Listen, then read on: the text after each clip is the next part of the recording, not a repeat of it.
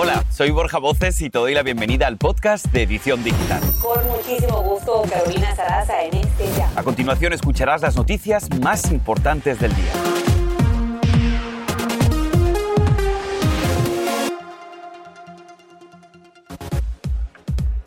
Tragedia en Houston. El cantante Travis Scott enfrenta su primera demanda luego del caos que desató una avalancha humana durante el concierto Astro World. Testigos narran la escena de pánico y descontrol. Entre los fallecidos hay varios hispanos. Y fin de las restricciones. Tras casi 19 meses de cierre, reabren las fronteras del país y suavizan las restricciones de viaje. La vacunación será ahora la principal herramienta de salud para evaluar quiénes pueden ingresar a Estados Unidos. Y milagroso rescate. Una joven que llevaba varios días secuestrada fue rescatada gracias a las redes sociales y a una señal que aprendió en TikTok. Tenemos todos los detalles y así comenzamos.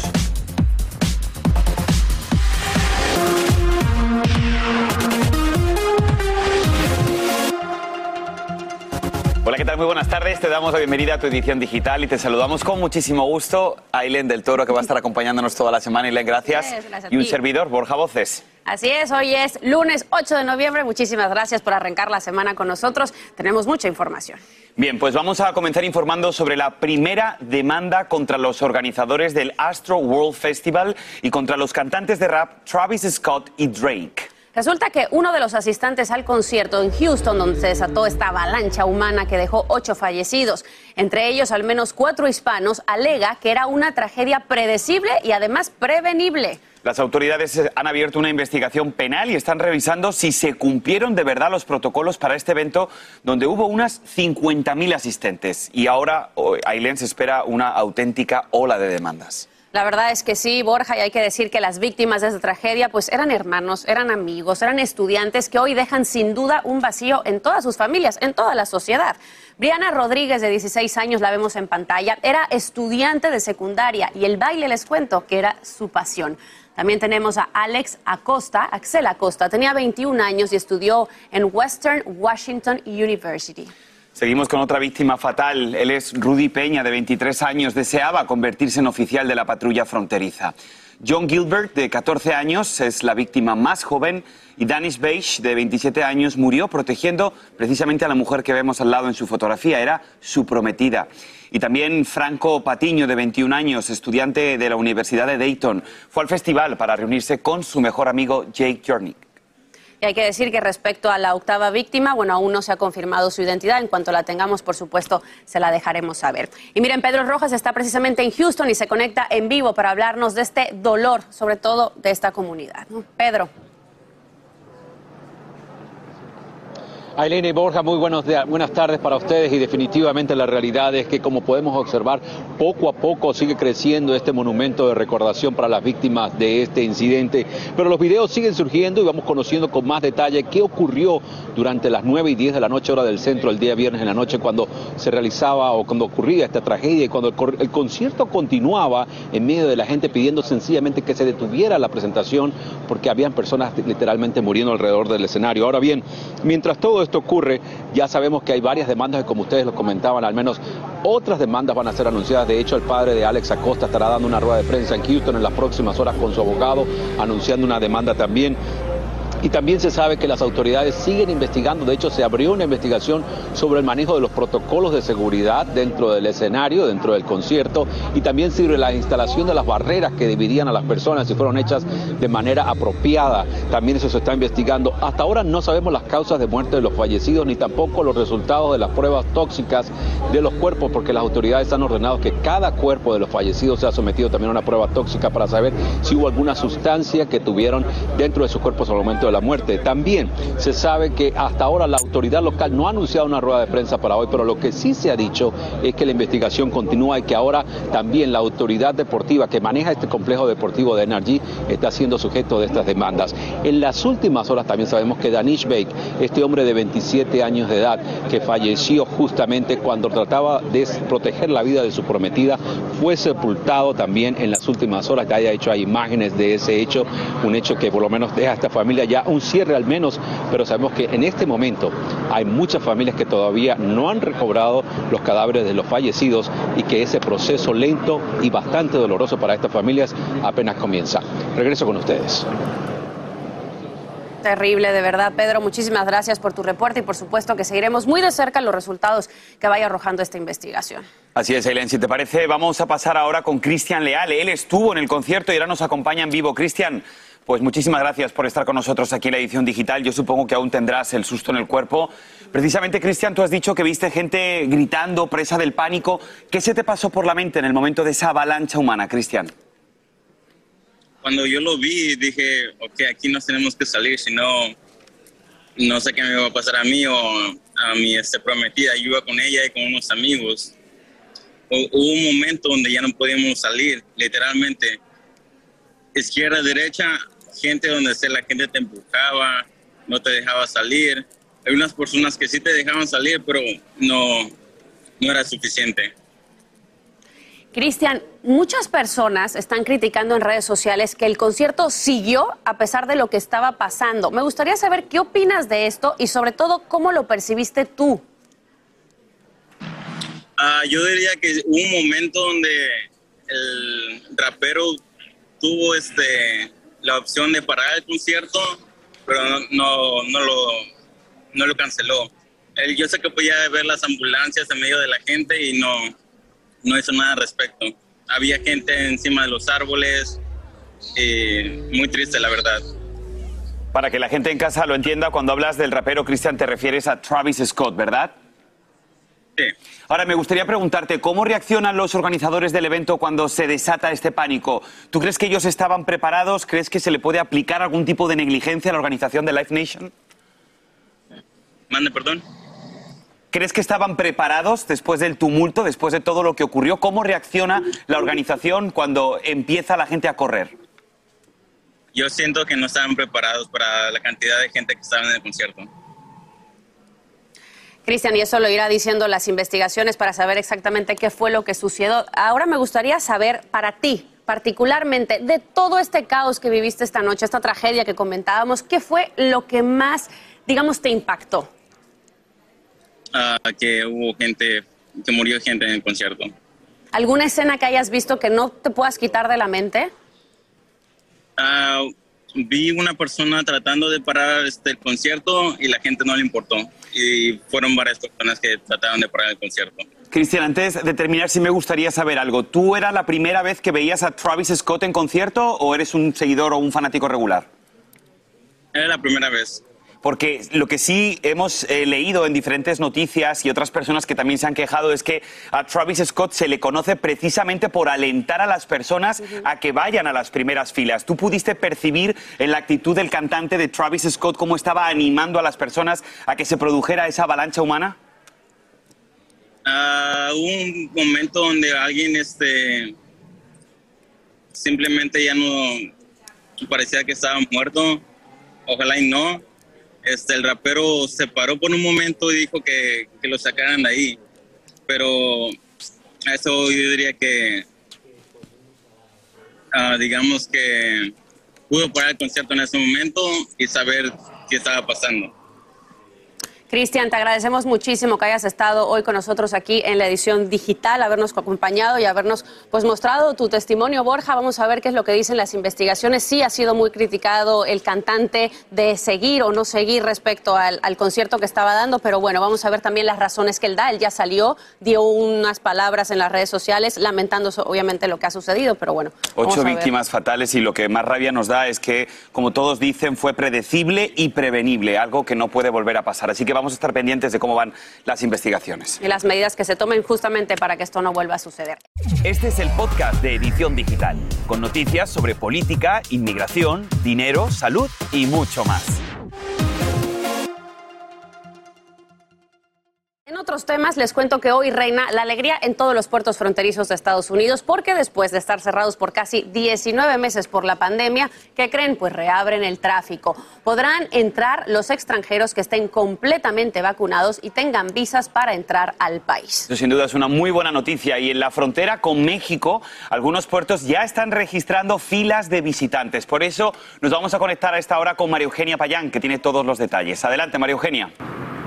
Muchas gracias, Ailén Borja. Me encuentro justamente en el centro del puente Paso del Norte que conecta a Ciudad Juárez, México, con El Paso, Texas. Esta mañana, increíblemente, con la reapertura de la frontera, no hemos visto esa cantidad de peatones ni de vehículos que se esperaban. Las filas han estado sumamente cortas, el tiempo de espera prácticamente nulo. Así que ha sido un muy buen comienzo de esta reapertura de la frontera que tanto necesitaba esta comunidad fronteriza porque la economía sufrió muchísimo durante este cierre de 20 meses. Hubo por lo menos el 30% de los negocios del paso cerraron y el, el 80% de los clientes de todos estos comercios del paso son mexicanos que cruzan diariamente desde Ciudad Juárez a realizar sus compras. Entonces, lo importante aquí son los requisitos. Primero que nada, la persona que va a cruzar tiene que tener su visa de paseo activa y válida. Segundo, debe de pre- eh, presentar un comprobante de vacunación de que ha- ya se puso una de las ocho vacunas que están aprobadas tanto por el CDC como por la Organización Mundial de la Salud. Eh, ahí es importante decir que también la persona debe estar lista para responder las preguntas de los agentes sobre su condición de vacunación y el motivo de su viaje. Y también algo importante es que acá, por los cruces terrestres, no va a ser necesario que la persona presente una prueba negativa del COVID. Y los niños menores de 18 años no necesitan mostrar una prueba de vacunación porque simplemente están viajando con un adulto que está vacunado. Es todo lo que tengo por el momento. Regreso con ustedes, Ailén Borja. Muchísimas gracias. Importante lo que reportó María Eugenia Payán y por eso queremos recalcar que esta apertura no solo aplica a los extranjeros que quieran entrar por tierra, sino también por aire o los puertos marítimos. Ahora bien, ¿cuáles son los requisitos? Bueno, pues esto es lo que debes saber. Tomemos nota. Debe mostrar prueba completa de vacunación de una de las siete vacunas aprobadas por la Organización Mundial de la Salud. Además, debe de comunicar verbalmente la razón del viaje no esencial y presentar prueba negativa del COVID-19. Y por último, usar obligatoriamente mascarilla en todos los transportes públicos. Sin duda se van a ver grandes escenas de reencuentros después de más de un año y medio sin que hayan podido viajar aquí a Estados Unidos. Buen vuelo para todos. Y se ha vuelto viral la noticia de la joven de 16 años que llevaba varios días desaparecida y que pudieron rescatarla, escuche esto, gracias a que hizo señales con la mano que son muy populares en TikTok, cuando el que la retenía, el hombre que la retenía, la llevaba en su auto. Andrea tiene todos los detalles y nos cuenta más. Andrea, ¿cómo pasó? Gracias, Borja. Sí, una señal que le salvó la vida a la joven de Carolina del Norte. Su padre la había reportado como desaparecida el martes y dos días después un conductor en Kentucky llamó a la línea de emergencia cuando la vio haciendo esto con sus manos desde otro vehículo. Es una señal que se popularizó en las redes sociales al inicio del confinamiento por la pandemia del coronavirus para indicar que alguien necesita ayuda urgente. Recordemos que los casos de violencia doméstica alrededor del mundo aumentaron cuando las personas nos vimos en la necesidad de quedarnos en casa y en algunos casos sin poder salir a ningún lugar por varios días. Es una señal que todos deberíamos conocer para poder pedir ayuda en caso de ser necesario o brindársela a alguien más, como en este caso ocurrió con el conductor que supo reconocer la señal y diferenciarla de un simple saludo con la mano. La joven ahora se encuentra a salvo con su familia, mientras que James Herbert Brick, de 61 años, está detenido y enfrenta cargos por secuestro.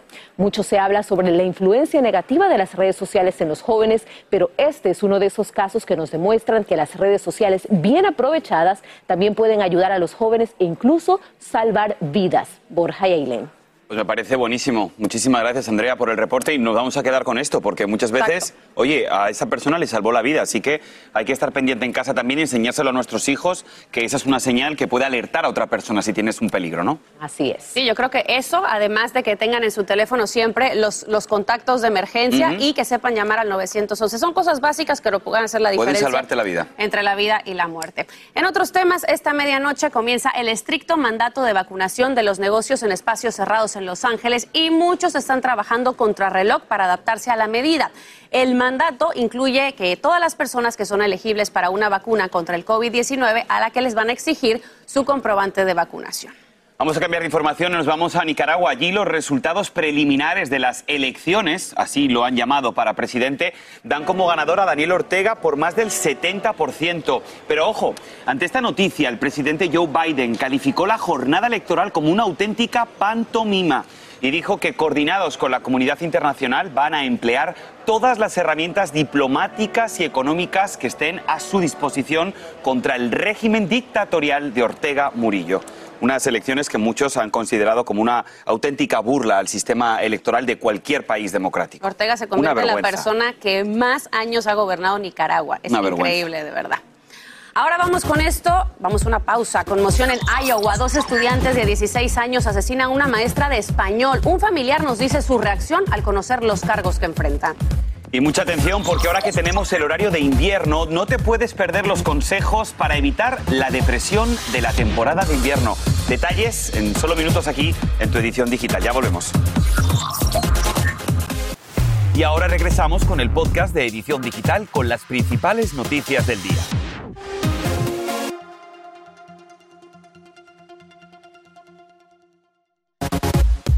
Conmoción en Iowa por la muerte de Nohima Graber, una profesora de español de 66 años, Willard Saden Miller y Jeremy Everett, de 16 años, estudiantes de secundaria, fueron acusados de asesinato en primer grado y conspiración para cometer un asesinato. El cuerpo de ella estaba cubierto de alquitrán en un área remota y creen que murió a causa de una lesión en la cabeza. Y precisamente nos vamos a conectar con Maricruz Vázquez. Ella es familiar de la maestra asesinada que se conecta con nosotros. Maricruz, lo primero, de verdad, te acompañamos en tu dolor. Sabemos que son momentos muy difíciles para la familia y te agradecemos muchísimo que estés aquí con nosotros. La primera pregunta me gustaría hacerte sobre el arresto. ¿Crees que es suficiente el arresto de estos sospechosos? Sí, eh, pienso que hicieron lo correcto. Eh, para que no le vayan a hacer daño a más maestros, porque pues a mi prima sí ellos le habían dicho que les pasara una nota y ella no aceptó.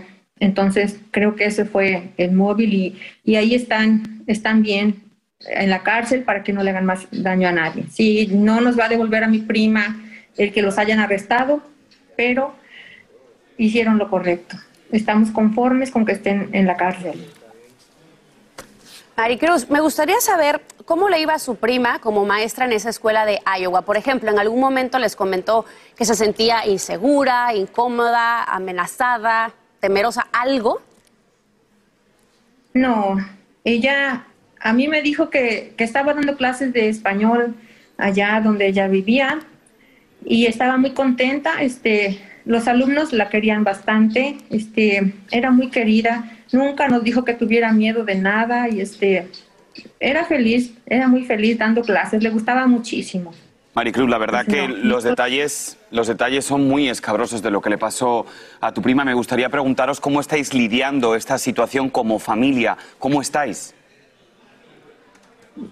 Es difícil porque ella está hasta allá, nosotros no podemos estar con ella, darle su último adiós. No sabemos si siga ahí, si ya la enterraron, si la cremaron, no sabemos nada de ella. Yo he tratado de comunicarme con algunos familiares, pero no me contestan. Y este, pues es muy doloroso no poder estar con ella, este, es muy difícil.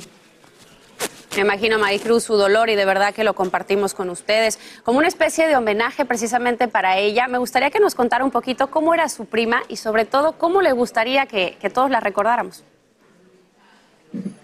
Bueno, ella era bastante alegre. Ella, cada que venía acá a visitarnos, pues trataba de visitarnos a, la mayor parte de la familia y siempre muy alegre.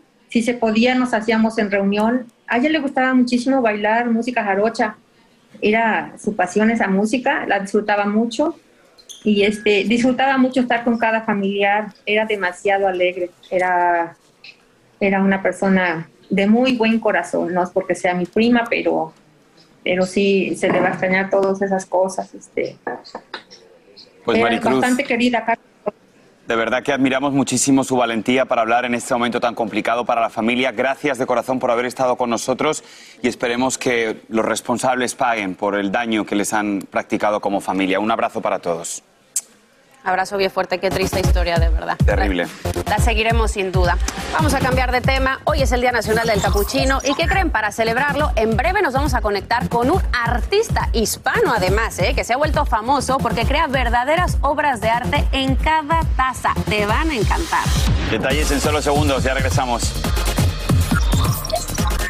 Este es el podcast de Edición Digital, con noticias sobre política, inmigración, dinero, salud y mucho más.